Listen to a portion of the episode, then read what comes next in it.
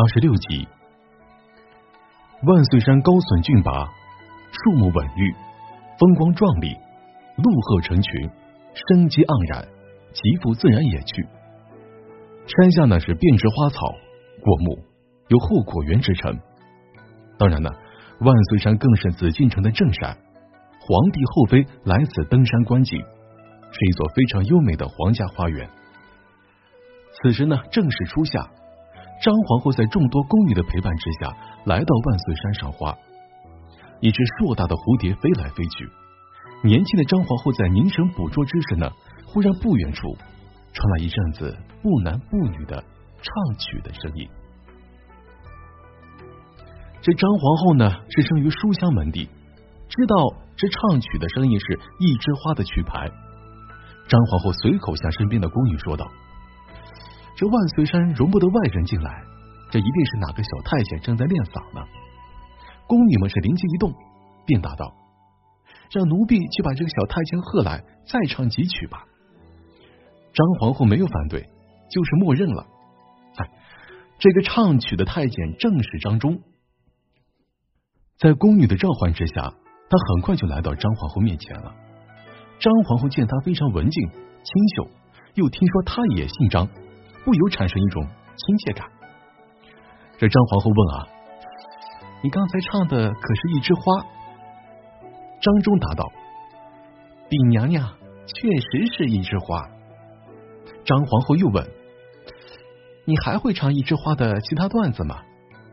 张忠点头称是，便随口继续唱道：“张忠跟随其养父李子龙学练多年，自是唱的不差。张皇后非常喜欢，虽然词中有挑逗、卖弄、狂傲之嫌，但他毕竟唱的是名段，而名段出自元曲四大侠之一的关汉卿之手，张皇后也就不计较了。”而这时呢，海内一统，平安无事。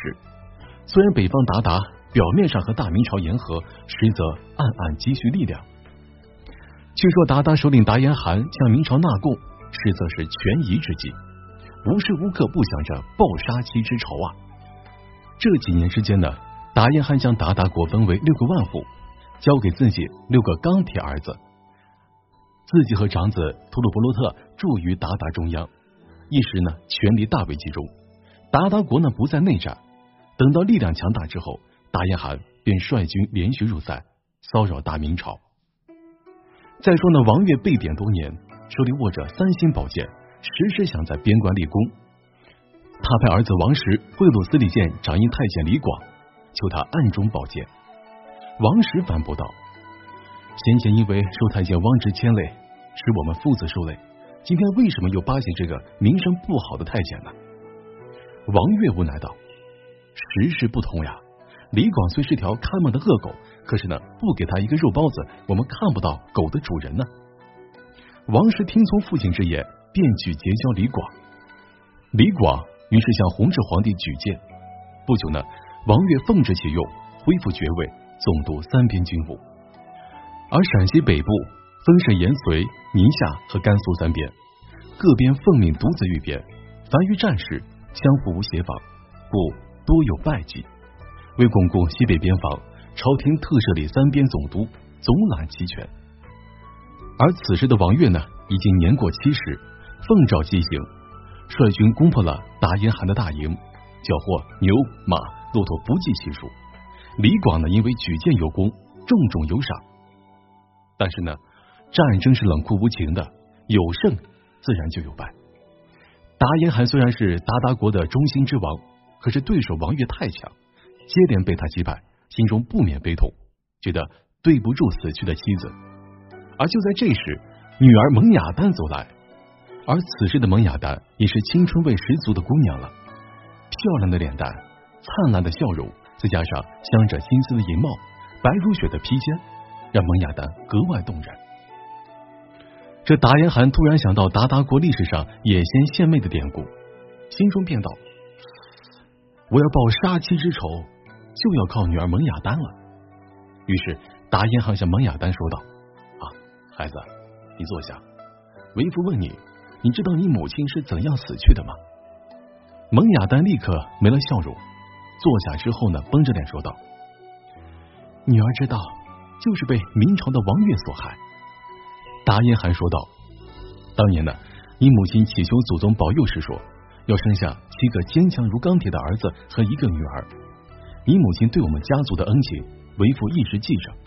没有你母亲，就没有达延汗，也没有蒙雅丹。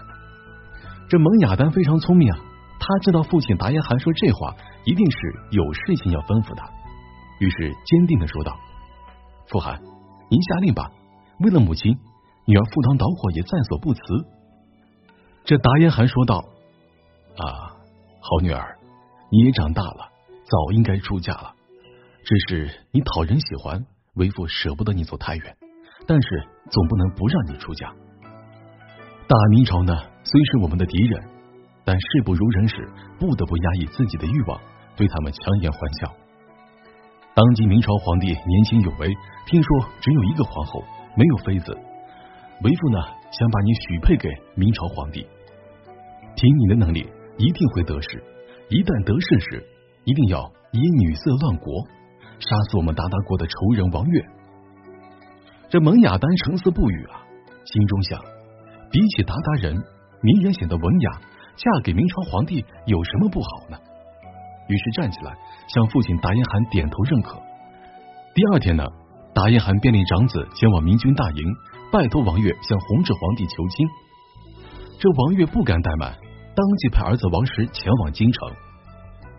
在紫禁城奉天殿当中呢，弘治皇帝苦笑着对王石说：“哎呀，哎呀，即使蒙雅丹再美丽再聪明，可朕怎么能做胡人的女婿呢？”王石刚说出“天顺皇帝”四个字这弘治皇帝便摆摆手说：“不要提往事了，朕是不会答应的。”王石当即返回禀报父亲王悦。叙述完整个进京过程之后呢，王石大胆建议道：“这鞑靼腹地辽阔，鞑靼军飘忽不定，所以呢，我们不能够聚而为奸。那如果以皇帝迎亲为由，诱骗小王子前来。”那我们便可以一鼓作气将其全歼了。王悦急忙摇头说：“哎呀，这不行，这不行！假冒圣旨，那可是要犯杀头之罪呀！”王石又小心说道：“哎呀，爹，这可是一条妙计呀！我们出此计策，也是为了大明皇帝呀。另外呢，只要我们父子不对外说此事，无人知晓呀。”王悦不免心动了。他是读书人，知道什么是权宜，知晓当年先皇朱祁镇也曾经违心答应迎娶过胡女。这反复思索，王悦便同意王石之计。王石当即亲自去回复达延汗。大明弘治皇帝同意此项婚约，请蒙雅丹即日成行。王石的话对蒙雅丹来说是个天大的喜讯，他的脚步更快了，笑容更灿烂了。啊，一番打扮之后。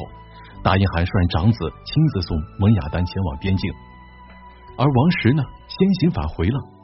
达延汗一行到了贺兰山下，忽然一阵炮响，无数明军从地下藏兵洞冒出，将达延汗等人团团围住。这藏兵洞呢，是专门为防御鞑靼入侵而修的。藏兵洞内只容单人通行，一旦有敌人进洞，很容易落入陷阱的鹿角之上，非死即伤。神秘的藏兵洞让鞑靼入侵者是胆战心惊的。